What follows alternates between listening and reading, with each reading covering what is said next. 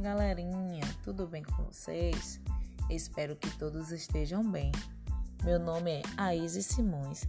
Vim aqui falar um pouco para vocês sobre as características dos movimentos da ginástica rítmica e sobre os aparelhos utilizados nela.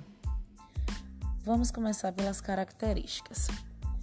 A ginástica rítmica é fortemente influenciada pela linguagem artística como o teatro, a música e a dança, em um árduo trabalho de preparação física, criativa e efetiva. A técnica dos movimentos é realizada com base em movimentos corporais expressivos e ritmados ao som de uma música tema para desenvoltura no tablado. Os elementos corporais são avaliados pelo equilíbrio do corpo, a flexibilidade e rotações. Os elementos que envolvem a modalidade são os movimentos de mãos livres, sem utilizações de aparelhos, e a utilização dos cinco materiais oficiais, que são o arco, a bola, a corda, as massas e a fita. Agora eu vou falar sobre cada um desses aparelhos, as medições e para que cada um serve.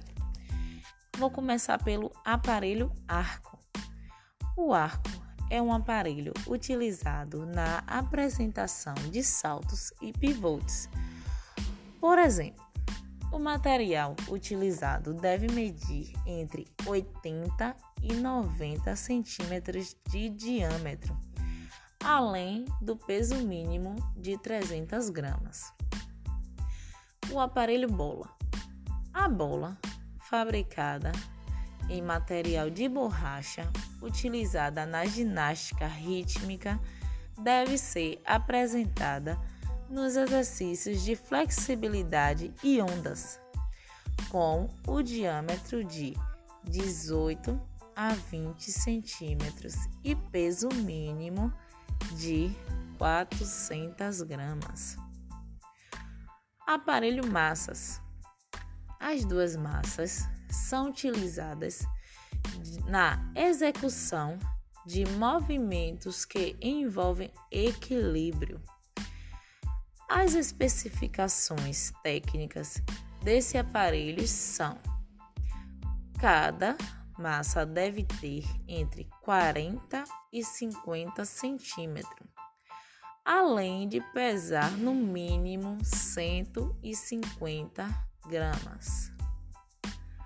A fita. A fita nas competições deve ter pelo menos 6 metros com largura de 4 a 6 centímetros e pesar 35 gramas. A fita deve ser presa a um estilete com 50 a 60 centímetros de base e no máximo 1 centímetro de diâmetro. E por fim, a quinta e último aparelho é a corda. A corda é utilizada para desenvolver predominantemente com o exercício de salto. O material desse aparelho pode ser de sisal ou sintético, com comprimento compatível à altura da ginástica. Enfim, pessoal, foi um prazer falar um pouco sobre essas características e sobre os aparelhos utilizados na ginástica rítmica. Muito obrigado. Deus abençoe a todos. Até a próxima.